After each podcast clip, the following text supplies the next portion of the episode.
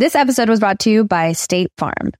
Buying a house in 2024 can be something extremely joyful, but also extremely stressful when you think about all the paperwork that you have to file. But like a good neighbor, State Farm is there.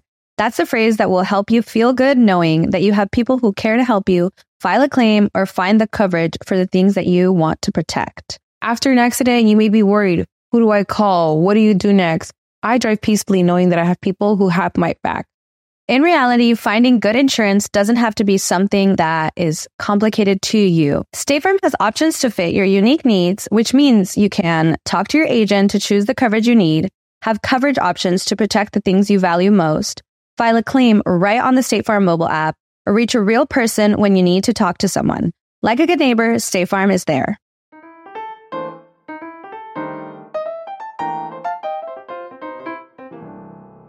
Hello mi gente amada y bienvenidos a un nuevo episodio de Bla Bla Bla. Muchas gracias a todos los que están escuchando desde donde sea que estén escuchando. Casi volteo todo el escritorio del podcast, no pasa nada.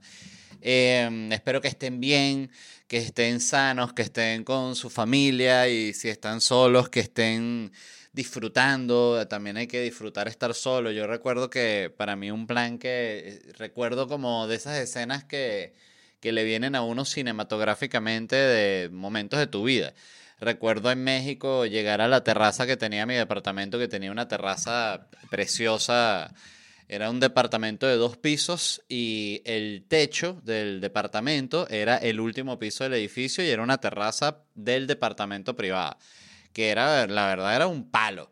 Y fue algo que recuerdo que cuando fui a ver el departamento, el, lo vi, me pareció cool la terraza, pero yo estaba como tan era primera vez en mi vida que yo buscaba un departamento, entonces yo estaba como muy confundido con toda la situación. Eso es como la primera vez que tú vas a comprarte un carro y te están explicando que sí, todo lo de los intereses y tú estás como que fingiendo que entiendes y dices, sí, sí, claro, por supuesto, por supuesto. ¿Dónde firmo? ¿Cuándo me dan el carro? Y cuando vas a ver... Eh, te pusieron unos intereses de 82% y terminas pagando 500 mil dólares por un Kia, ¿no?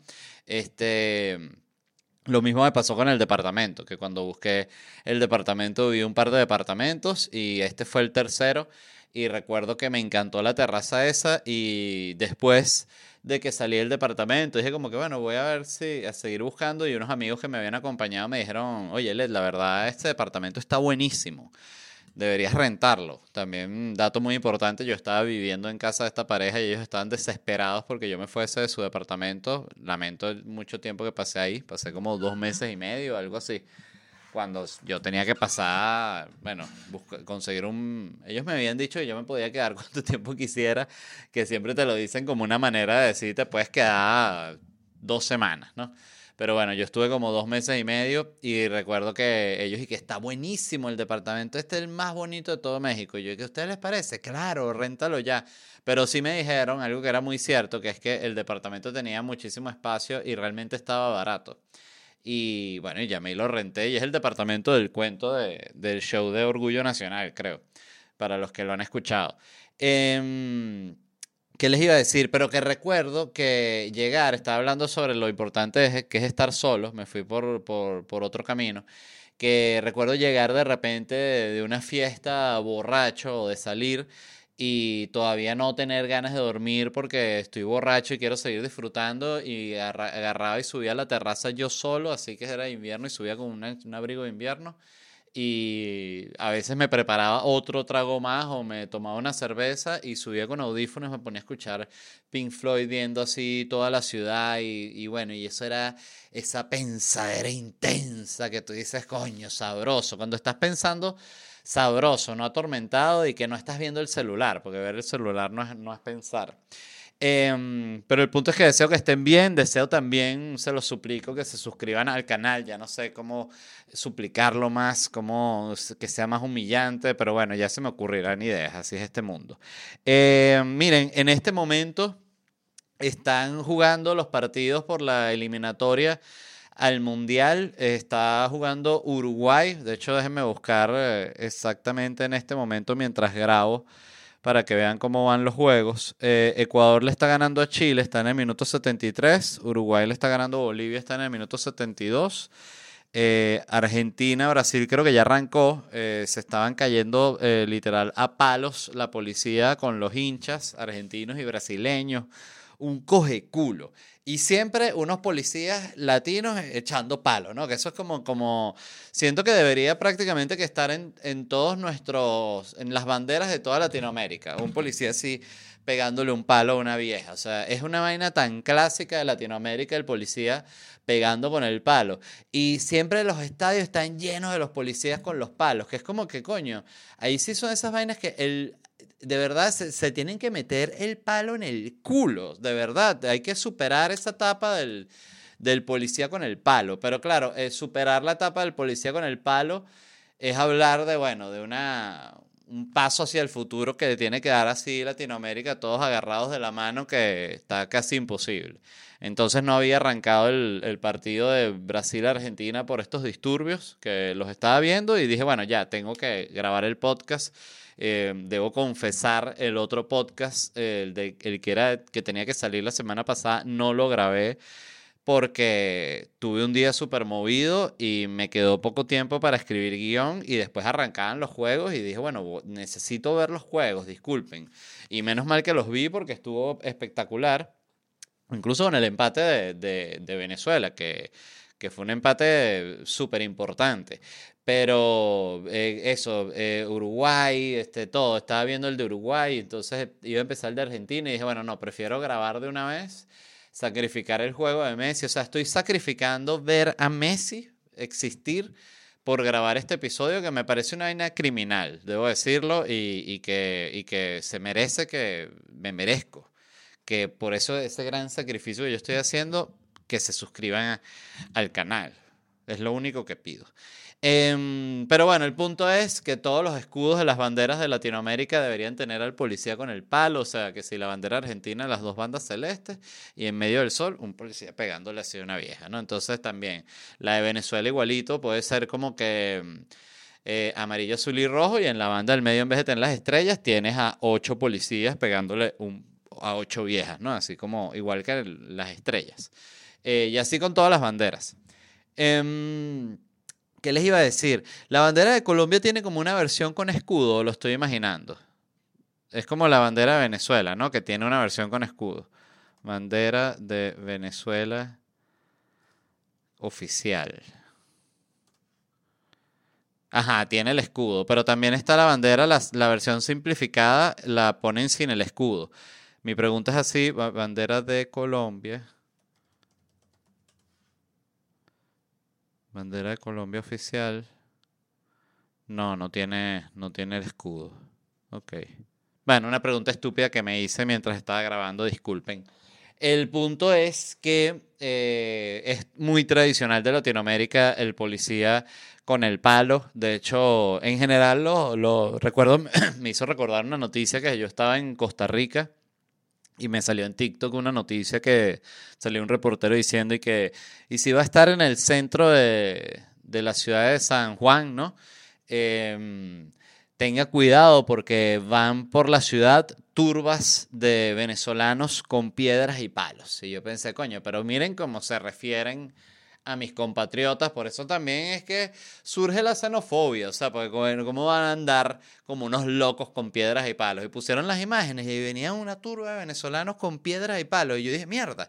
Eh, pero bueno, luego pensé, capaz estaban eh, salvando a alguien, ¿no? Iban a, a proteger a unos niños que los iban a secuestrar y por eso agarraron las piedras y los palos. Uno nunca sabe, siempre hay que hay que saber, hay que informarse y luego hablar. Igual ahorita pensé que, claro, como hoy lo voy a hacer el programa como si fuese un programa de radio, Uruguay metió gol. ¿Quién metió gol? A ver. Darwin Núñez, coño, se desbloqueó Darwin Núñez. Estaba que no metía un gol ni de penal, o sea, una cosa impresionante. En el Mundial no hizo nada, en las primeras fechas de la clasificatoria, si no me equivoco, tampoco hizo nada. Y metió un gol. En, a mí me encanta hablar de fútbol, disculpen, sé que hay, usted, hay muchos de ustedes que les da megaladilla. Yo podría tener un, un, no tener un podcast solo hablando de fútbol, pero formar parte de un podcast que hable de fútbol como un comentarista además de la homosexualidad del fan eh, de fútbol, ¿no? Como sería como una, contraparte interesante. Eh, pero bueno, el punto es que Darwin Núñez no metió un gol ni, ni regalado, el pobre. Yo siento que él tenía con Uruguay como un bloqueo psicológico. Me imagino que para el delantero, cuando no mete goles, es como, no sé, como una estrella porno que no se le para el huevo cuando va a grabar. O sea, debe, eh, debe agarrar una inseguridad demasiado bestial. Y fíjense que metió un gol en el juego pasado, el primero que metía en Uruguay en cantidad de partidos, y en este partido metió dos goles. Qué alegría, vale. Y, mm, y, qué más, y bueno, y juega Venezuela con Perú, que era además el primer tema del cual quería hablar, porque hoy salió la noticia de que el gobierno peruano, a través de la Policía Nacional del Perú y la Superintendencia Nacional de Migraciones, había implementado un control migratorio en el Estadio Nacional de Lima por el partido de Venezuela-Perú. O sea, como una vaina por romperle los huevos a los venezolanos y ya, simplemente que, ah, bueno, vamos a chequear aquí nacionalidades en el, en el estadio. O sea, ¿qué mierda es esa? En el estadio tú pones un ticket, pip, y entras con tu hijo, con tu padre. O sea, es una vaina tan, tan ridícula y que le da una vibra tan pesada al juego y tan innecesaria que, me, parece una vaina totalmente absurda. Y me encantaría que, los jugadores peruanos se pronunciaran y dijeran que ridículo es esta mierda y qué vergüenza este, que le hagan esto a una gente, ¿sabes? Este, por otro lado, sé que los venezolanos han reaccionado increíblemente en, en Twitter burlándose de toda la vaina, como, pero con todo que ha sido exquisito. Este, pero bueno, el operativo obvio es únicamente para los venezolanos, o sea, esto no lo hicieron en el juego con Brasil, esto no lo hicieron en los otros juegos, es algo, hoy vamos a revisar eh, el estatus migratorio para entrar al, al, juego. Entonces, bueno, eh, esa es la historia del venezolano, o sea, por eso es que te, uno tiene ese trauma de, de, fíjense que yo tengo, yo, esto seguro lo he contado, pero yo he tenido una pesadilla. Yo tuve la grandísima suerte de poder sacar la nacionalidad uruguaya, ¿no? Y yo viajo con el pasaporte uruguayo, que además este, simplemente por no ser el venezolano, ya hay una cantidad de países donde no te piden visa, o sea, tiene cantidad de, beneficios, que te das cuenta que es un país aquí mismo dentro de Latinoamérica, país donde también es tradicional policía con el palo a la vieja. Eh, pero bueno, el pasaporte un poquito me core.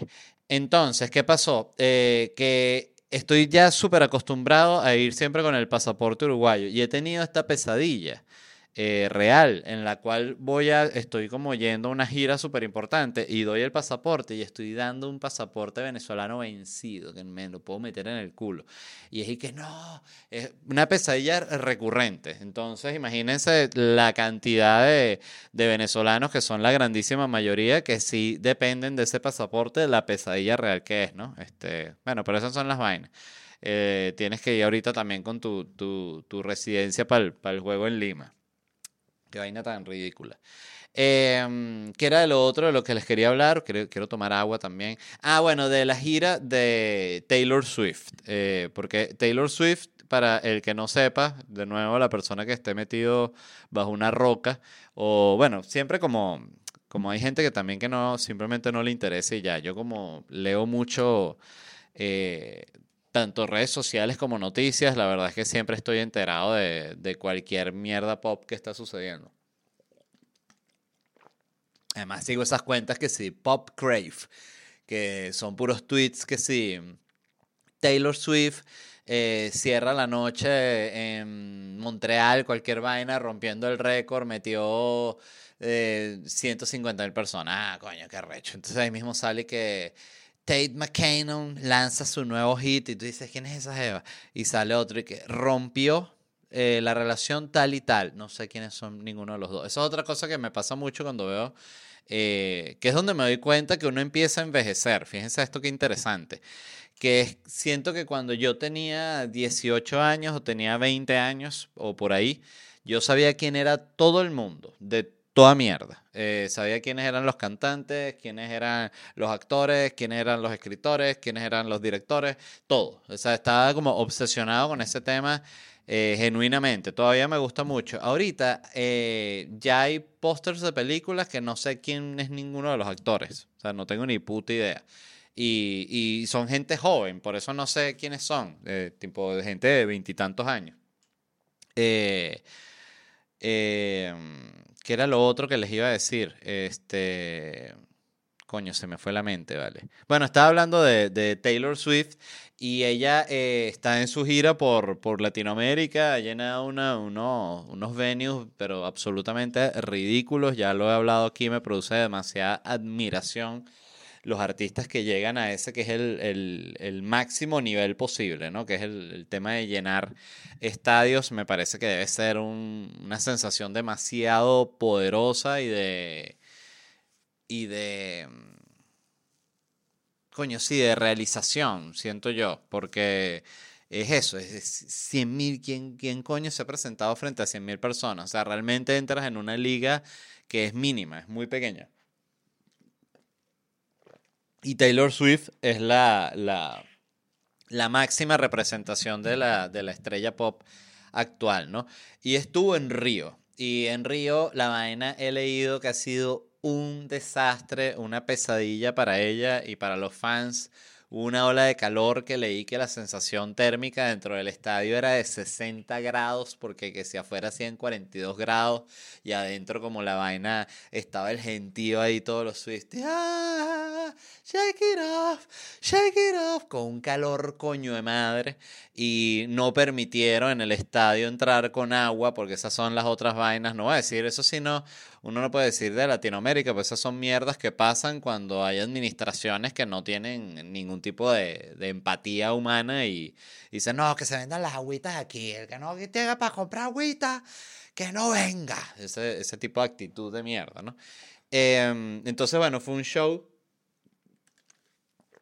tres shows los que tuvo Taylor Swift en, en Río.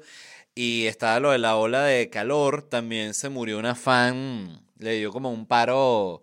Estos cardíaco respi res respiratorio. ¿Cómo es que es la vaina? Este, un car cardiorrespiratorio, exacto.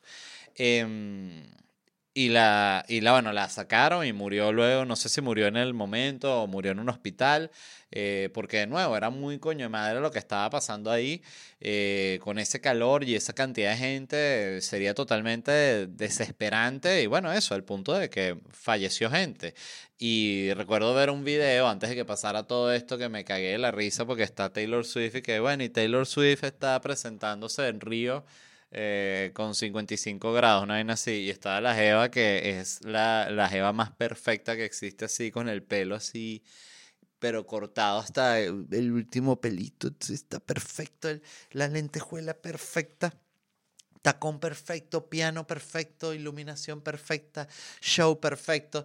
Y, y estaba la Jeva como si le hubiesen lanzado un balde de agua duro así en la cara con el pelo mojado del sudor tocando así la vaina vuelta a mierda, echándole bola a su concierto, pero claro, bajo unas condiciones infernales. O sea, esa, esa mujer estaría rogando que terminara ese, ese concierto. Por otro lado, leí una noticia que, porque vi que habían fallecido dos fans, ¿no? Entonces leí lo de la chica que había muerto con el, el paro cardiorrespiratorio. Y el otro era un fan que fue asesinado a puñaladas en la playa de Copacabana a las 3 a.m. O sea, que ahí sí siento, coño, no tiene absolutamente nada que ver con Taylor Swift. O sea, me imagino que de repente el, tipo tenía una, una playera de Taylor Swift o algo que lo identificaba como fan de Taylor Swift, un tatuaje de Taylor Swift. Eh, pero oye, si te asesinan a puñaladas en una playa a las 3 de la mañana, no, no le tira el, el, muerto a Taylor. O sea, siento yo, discúlpenme, me puse Swifty. Entonces, eh, que por otro lado también siento que lo contaron, si no lo habrían metido como en la en las eh, estadísticas de, criminalidad y ya de, ese día en Río, que por cierto es una ciudad. Yo estuve en Río siendo un niño, recuerdo muy poco, y fue porque teníamos una escala, habíamos ido a Uruguay, y mi papá, mi, mi papá, mi mamá y yo, yo tendría, no sé, algo así como 10, 9 años, 8 años, no, no estoy seguro, eh, pero era un niño. Y, y, fuimos a Uruguay. Recuerdo que mi mamá se tuvo que regresar antes porque, porque arrancaba en el, en el, trabajo antes. Y yo me quedé, no sé, un tiempito más con mi papá, no recuerdo. Y cuando nos regresamos hubo uno de estos retrasos de, de aquellas épocas, de nuevo, estamos hablando del 91, 92 que eran unas vainas así como que no, se retrasó el avión, este, el próximo avión a Caracas sale en tres días, unos pedos así, ¿no? Que es de que mierda, no es como ahorita que todo es que sí, en tres horas, ¡ah! Arruinaron mi vida. Entonces es como mucho más grave ahorita todo. Entonces, el punto fue que nos dejaron en Río, si no me equivoco, un par de días, que nos hospedaron en un hotel y todo, este nosotros siempre fuimos una, una familia de, que, que iba de, de, clase media a, a, humilde, ¿no? Como que en un, penduleo eh, económico, vamos a decir. Y yo recuerdo ese hotel como un hotel arrechísimo. O sea, seguramente capaz era un hotel eh, tres estrellas, cuatro estrellas, no era un hotel cinco estrellas, pero era, yo lo recuerdo como un hotel arrechísimo que quedaba en toda la, la playa de Copacabana. Y, recuerdo la vibra peligrosa que tenía Brasil y Río y, lo nervioso que estaba mi papá con el tema del malandraje tan duro que había en, Brasil en esa época. Y, recuerdo, por ejemplo, que fuimos a esto del pan, del pan de azúcar, creo que se llama, que son como estas piedras que hay así en Río. Y recuerdo que fuimos como una especie de, teleférico. No llegamos hasta el, hasta el, el Cristo este, no sé por qué. Eso se lo tendría que preguntar a mi papá. Em, yo, no, yo no siento, yo, mi papá no es una persona turística, o sea, como que le interese que vamos a ir a la, a la Torre Eiffel, o sea, esa vaina es como que a mi papá no le pudiese interesar menos, cosa que me parece una manera muy, muy particular de ser, o sea, lo, lo, lo, admiro, porque a mí sí me gusta como que Times Square, o sea, que la gente siempre, ay, Times Square es como que, verga, a mí Times Square me fascina, o sea, no es que me voy a, me la voy a pasar metido en Times Square, pero he tenido rutas así que lo podía evitar porque estoy caminando y digo, coño, voy a pasar por ahí para ver todo ese coge culo y esa locura. Em, o sea, no le, no le hago ascos al, al lugar súper turístico. Y he tenido la suerte de, de viajar muchísimo, que además, este era algo de esas cosas que yo no, no imaginaba hacer en mi vida porque yo recuerdo estar pelando demasiada bola y ver cómo todo el mundo viajaba y viajaban y viajaban y agarraban vacaciones y yo no viajaba ni, ni para la guaira. O sea, era una vaina que yo dije, no, estoy es mamá, yo no viajo, yo no viajo. Uno cuando tiene esa actitud, yo no, ni, yo ni viajo, o sea, ni viajo. Entonces, yo estaba así que ni viajo. Y de repente, bueno, mi vida dio un cambio porque incluso antes de, la, de que empezara este tema de que una explosión migratoria eh, histórica venezolana que, que atomizó al público en todo el planeta y que, que, me dio, por ejemplo, experiencias como la de, la de esta que tuve en Columbus el, el domingo pasado, eh, que fue una cosa eh, simplemente espectacular, pero me, me distraje, aquí va, aquí va yo, tú, tú, tú, Retrocedo. Ah, bueno, sí, rapidito, que antes de, de que empezara esa experiencia de girar para, para, para el público venezolano, eh, en su grandísima mayoría, eh, yo ya recuerdo que cuando empecé por primera vez a ganar dinero, que fue trabajando haciendo stand-up, y después en la televisión, que, no que de nuevo en la televisión pagaban horrible, pero te daba una muy buena difusión, estoy hablando de Televen. Eh, te daba una difusión increíble para los shows y agotábamos todo, de verdad. Era una, era una, una, época gloriosa. Y, y recuerdo que yo eh, terminaba el año y estaban las vacaciones de diciembre y yo absolutamente todo lo que se había reunido algo, porque yo me gastaba todo, eh, yo me lo gastaba en viajar, o sea, yo me iba de una, o sea, tenía una ansiedad muy grande como de recuperar como tiempo perdido, sentía yo. Y, y ahí fue cuando la primera vez que fui a, Madrid, por ejemplo, que lo recuerdo como una experiencia así demasiado espectacular, estar en Madrid, porque pensé que no lo iba a conocer nunca en mi vida y de repente estaba caminando ahí y estaba viendo toda la arquitectura y estaba con mis amigos jodiendo y de verdad gozando siete bolas. Entonces... Yo siento que em, viajar es demasiado espectacular em, y, necesario, no sé, es como, tampoco pasársela viajando también eh, llega un momento que, que atormenta un poco y que cansa. Pero, en fin, el punto es que dos muertos se... Dos, dos muertos para Taylor Swift, eh, que bueno, de nuevo, esas son cosas que pasan también eh, cuando los artistas llegan a un nivel muy grande, o sea, cuando tú eres un artista, de nuevo, tú eres una banda de rock Imagínate Metallica en los 80 o qué sé yo, las, cualquiera, pero estoy hablando también de esos conciertos porque se, arma una olla, un pogo y entonces se dan unos codazos en la cara, de repente un carajito se cae, se fractura, en fin, hay como siento más posibilidad y más coge culo como para que haya un desastre. Y a todas esas bandas que eran presentaciones 80 mil, 100 mil, todas esas bandas cargan sus muertos, porque es imposible que tú te presentes frente a esas masas de gente y no haya un accidente, una avalancha de gente, una, una estampida, lo que sea que quede una gente pisoteada y jodida. Eh, pero bueno, eso no fue todo lo que pasó en Brasil. En Brasil también robaron un montón de fans, hubo redadas policiales, eh, le decomisaron las camionetas a Taylor Swift, porque que, Taylor, que son esas placas y que Swifty, véngase. Se le llevaron las camionetas, Taylor Swift se tuvo que ir en Uber. Entonces, coño, una vaina absurda. Eh, la conclusión de esto es que, obvio, Taylor Swift no va a ir a Brasil en, bueno, en un buen rato porque cuando un artista también tiene esa experiencia ya queda como traumado, que no, o sea, vengo con la gira perfecta y de repente llego a esa ciudad y 60 grados de temperatura, dos muertos, no, no quiero saber más nada de Río, voy cuando tenga 52 años, Taylor Swift la verán por allá.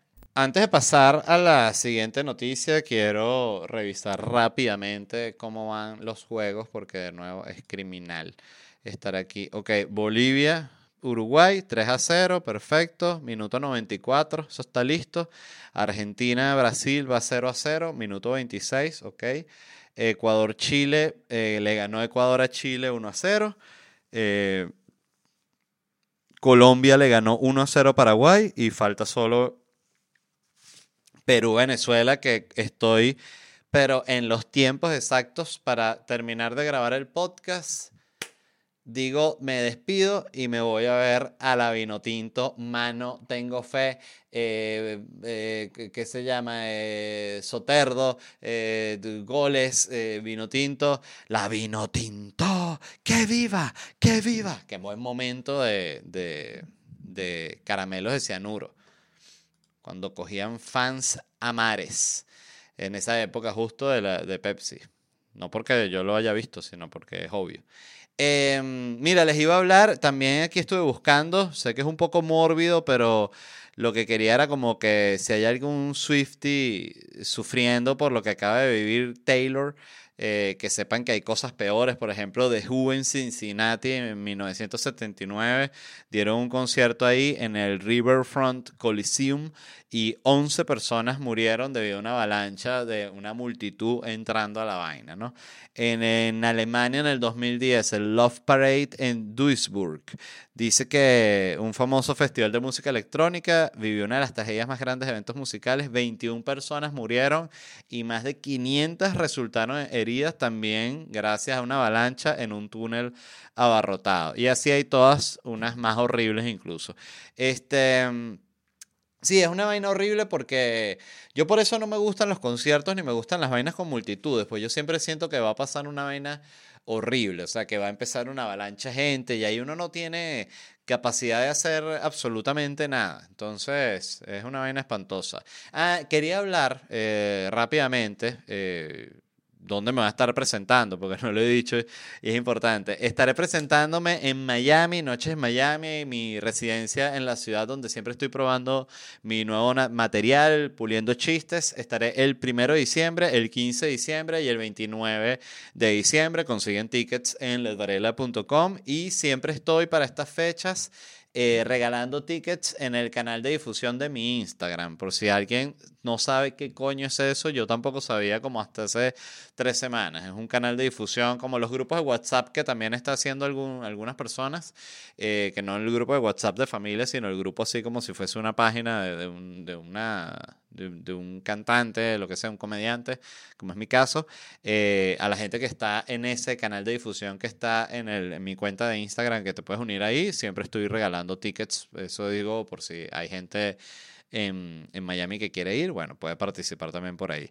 Em, me queda solo dos fechas de Locura Stand Up Comedy en el 2023. Eh, el 6 de diciembre voy a estar en Phoenix y el 10 de diciembre voy a estar en Orlando. Y el año que viene, 2024, hago mi gira por Latinoamérica. Entonces, si está en Latinoamérica, escuchen que estaré en Santo Domingo, Guayaquil, Quito, Panamá, Montevideo, Buenos Aires, La Plata, Concepción, Santiago, Lima, Cali, Bogotá, Bucaramanga, Cúcuta, Medellín, Cartagena y Barranquilla. Tickets en ledvarela.com. Y esta semana, muy importante, vamos a tener una promoción de Black Friday, de Thanksgiving, de Acción de Gracias, de como lo quieran llamar, en la cual van a estar en descuento todos los tickets de toda mi gira, todas las funciones que estoy, de las que acabo, que acabo de mencionar. Entonces, para, eso va a estar disponible solo durante unos pocos días, entonces estén pendientes porque lo voy a anunciar y, bueno, para que estén pendientes y introduzcan su código, es solo poner un código de descuento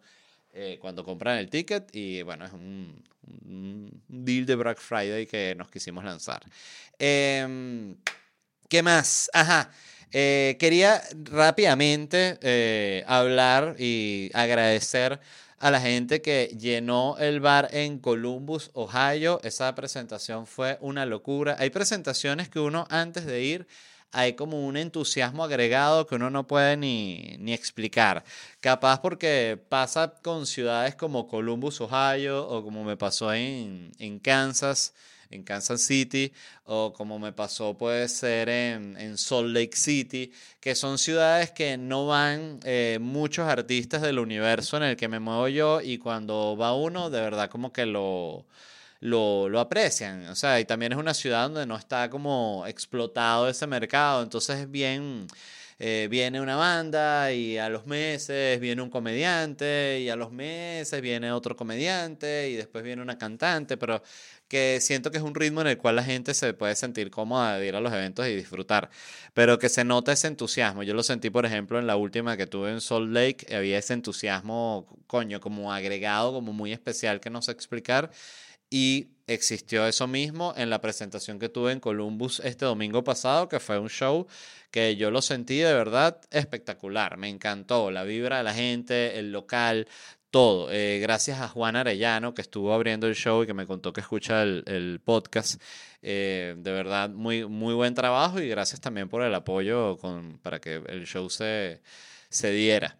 Em, ¿Qué era lo otro? Nada, simplemente estoy contento porque también yo había publicado este especial en YouTube, eh, Sueños y Pesadillas, y yo ahí consumí una hora de material que yo tenía de gira, entonces eh, ya quedó subido en YouTube y yo no, lo que está ya en YouTube yo ya no lo, no lo repito.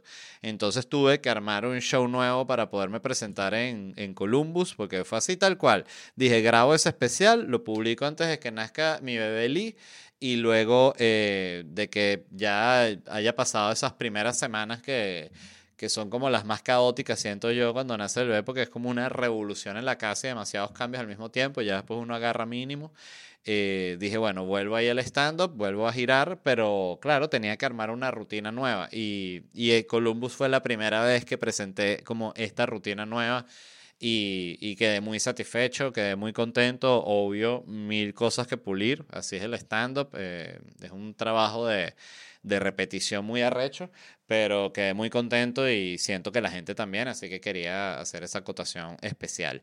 Eh, Ajá, la otra noticia que tenía que me gustó fue que un estudio reveló que los hombres pasan siete horas al año escondiéndose en el baño para encontrar paz y tranquilidad. Es decir, la cagada como un acto de meditación y una declaración de individualismo. ¿Estás cagando? No, yo estoy disfrutando de mi propio yo, de mi ser individual único y especial.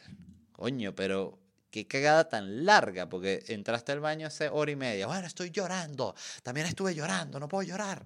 Entonces, em, ¿qué les iba a decir? Ah, bueno, esto salió este estudio, entonces les quería leer quién lo hizo. Lo hizo la empresa británica de muebles para baños, o sea, de los que hacen las posetas, se llama Pebble. Pebble Gray encuestó a mil hombres británicos revelando que en promedio pasan siete horas al año escondiéndose en el baño para obtener un respiro de sus familias. Yo saqué el cálculo, como siempre, y 7 horas al año es 1 minuto y 15 segundos por día. que siento que simplemente no es que será así, sino que de repente la gente elige una vez a la semana una cagada más larga, o sea, una cagada que podía durar tres minutos, dura 10, 15 minutos, no sé. Eh, tú, tú, eliges cuándo vas a tener tu cagada larga. Tú no puedes hacer todas las cagadas largas, eh, digo respecto a tiempo, no respecto a longitud del mojón, que ahí sí ya no es, no es voluntad de uno. Uno no lo decide. O a veces sí, cuando comes pollo frito lo, lo decides. Eh, ¿Qué les iba a decir? Este, dice que las razones principales para esta conducta incluyen buscar un momento de tranquilidad y alejarse de las quejas de su pareja, tomar un descanso de sus hijos, evitar sus tareas domésticas y usar su teléfono. Pero esto de las quejas de su pareja eh, siento que también depende de tu pareja. O sea, evidentemente todas las parejas se quejan, pero si, si tu pareja se queja mucho, eh, bueno, es que tú tienes una pareja quejona. O sea, no, no creo que se deba normalizar la queja dentro de la relación de pareja, siento yo. Eh, de nuevo, es normal quejarse de una u otra cosa, pero todo el día estar, que, estar quejándose todo el día, bueno, coño, eres una ladilla. Eh, dice, tomar un descanso de los hijos, evitar tareas domésticas, usar el teléfono. Okay. Entonces, bueno, eso.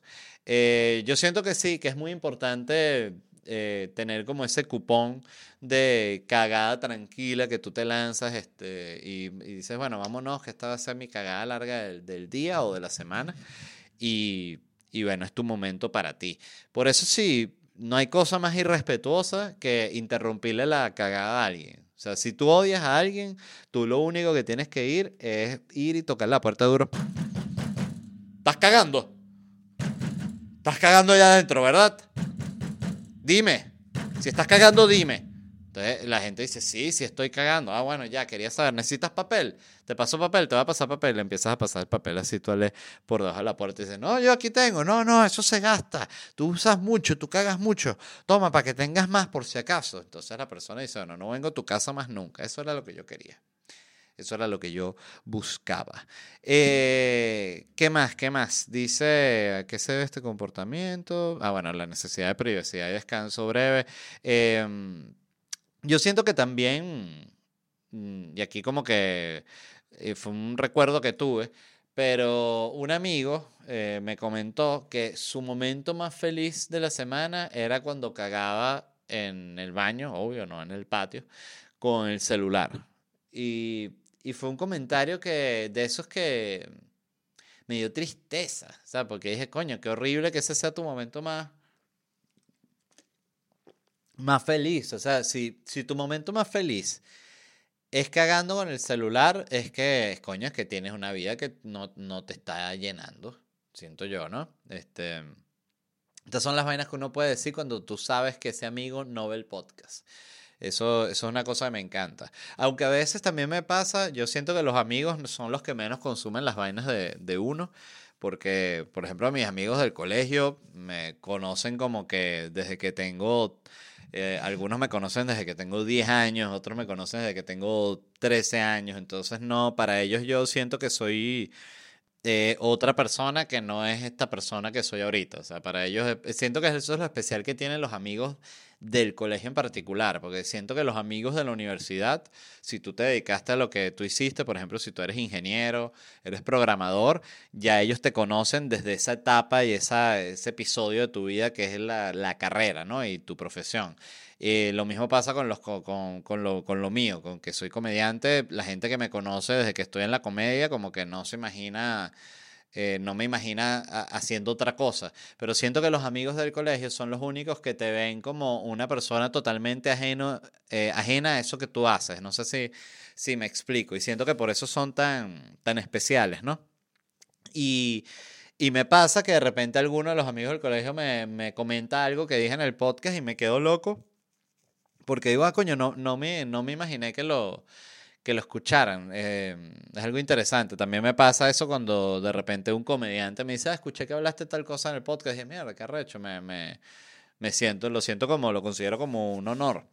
Eh, porque además siempre lo digo, yo, y yo cuando les, les agradezco a los que escuchan, lo agradezco totalmente, no es una vaina como por hábito y repetición, lo agradezco genuinamente porque es que hay tantas opciones, o sea, todo el mundo tiene un podcast. Es impresionante.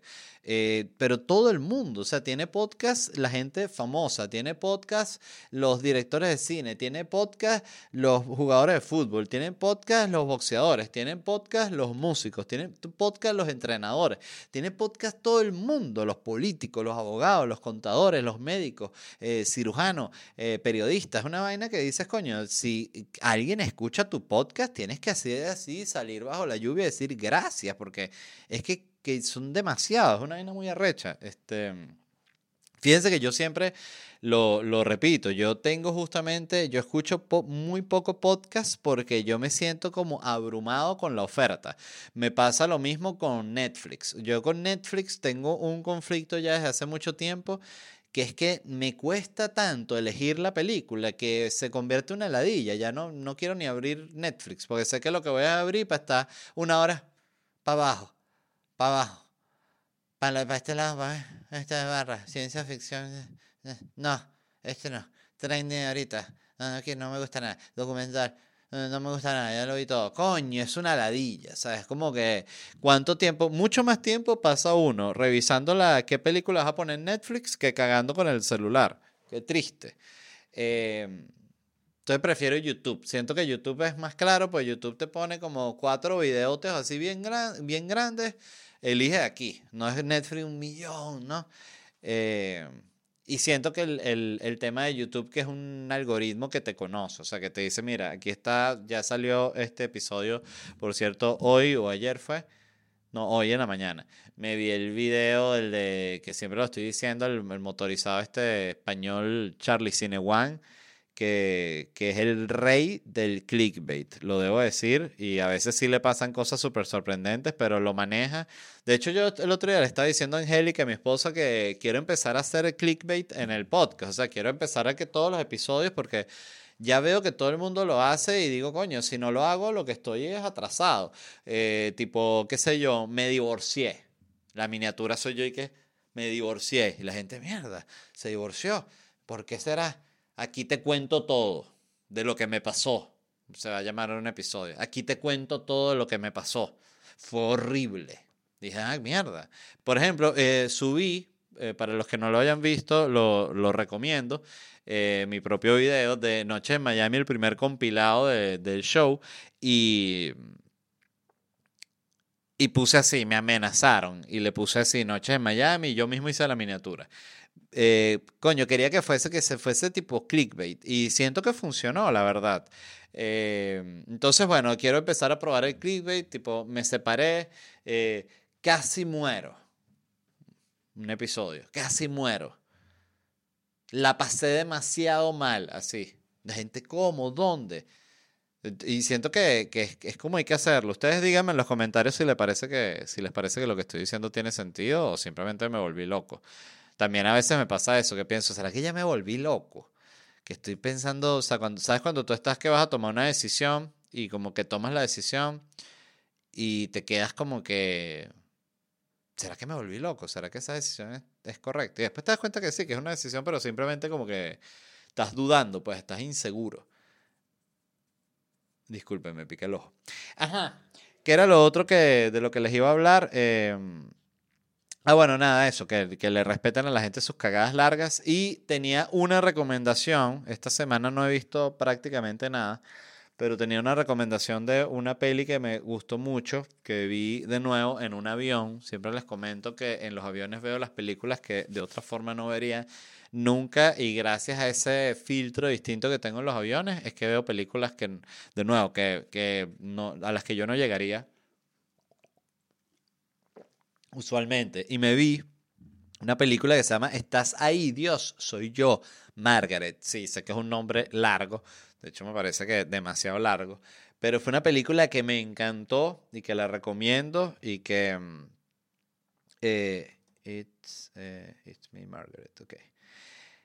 Es una película que trata de una chamita, una, una preadolescente de 11 años en Estados Unidos, ¿no? Que tiene su familia así, súper clase media, todo súper clase media, súper la, la del suburbio norteamericano y tal. Y es una niñita que vive en, New York y la familia se muda a New Jersey porque al papá le sale un trabajo. Es la, el, el plot, la idea más sencilla de la historia, la de la película.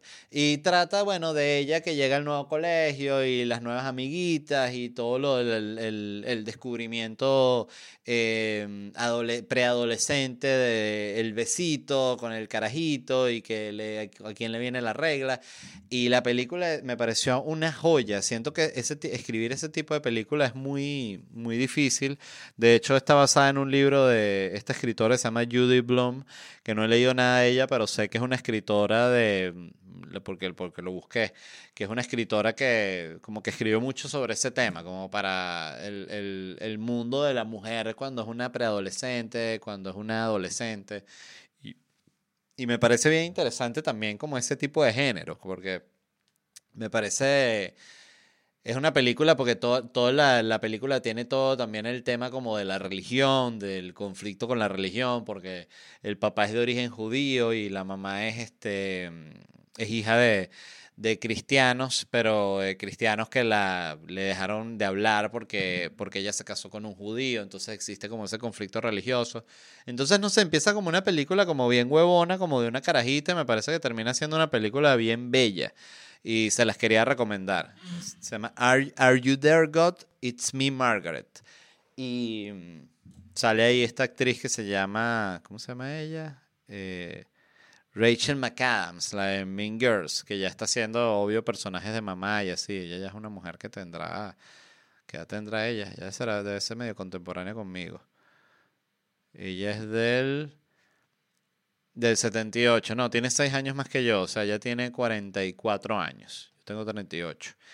Y bueno, se las quería recomendar porque me pareció una película muy, muy hermosa y, y me encantó, de verdad. De hecho, la vi en el, en el avión de, de cuando regresaba de Columbus para acá. Columbus es una ciudad súper súper pequeña y que no pude conocer prácticamente nada. No pude conocer nada porque llegué, tuve un vuelo de Miami a Chicago y de Chicago a Columbus. Y en Columbus llegué a las 3 de la tarde, así que fui directamente, el, show yo tenía que estar a las 5 y media en el, en el venue, entonces me, paré en un supermercado, me compré, siempre hago lo mismo, cuando yo voy a tener un show, yo no puedo, a mí me sorprende mucho la gente que va a tener un show y antes van y se meten una papa, que si una paella para dos personas, como que eres un degenerado, o sea, yo no puedo, yo tengo el estómago como hecho un nudo antes de un show.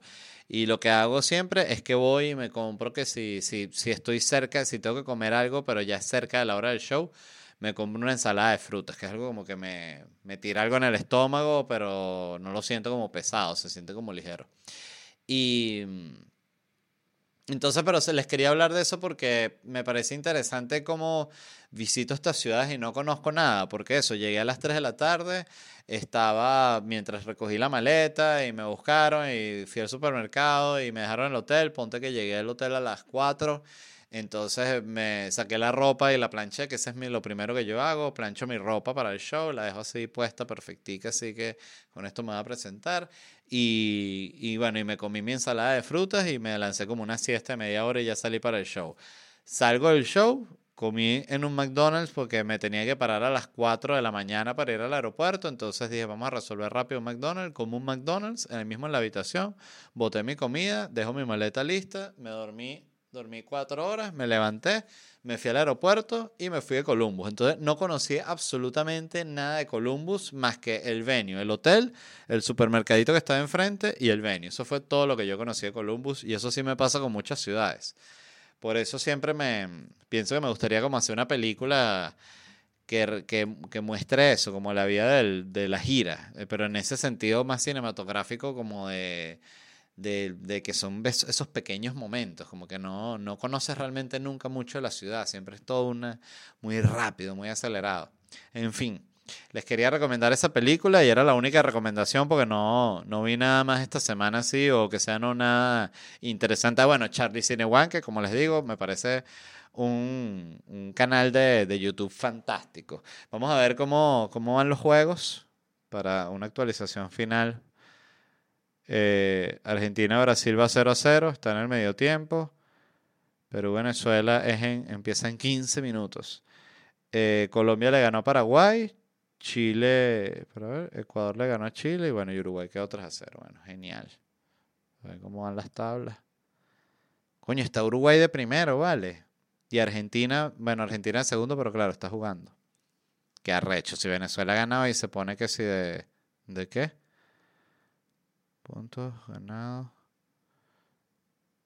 Se pone de. Ah, no es que ganó Colombia. Se puede poner como de. No, queda de, cuarto igual.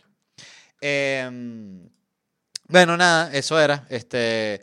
Se les quiere, gracias por escuchar. Si les gustó el episodio, suscríbanse, denle like, es buenísimo para la reproducción del, del, episodio. Y lo último que les quería decir rápidamente, me estaré presentando en Miami el 1 de diciembre, el 15 de diciembre y el 29 de diciembre, tickets en ledvarela.com.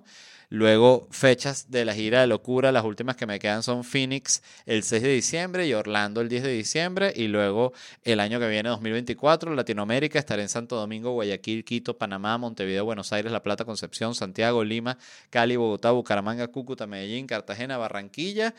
Y ya, esa es la gira de Latinoamérica. Tickets en ledvarela.com. Muchísimas gracias, se les quiere, nos vemos pronto y bye.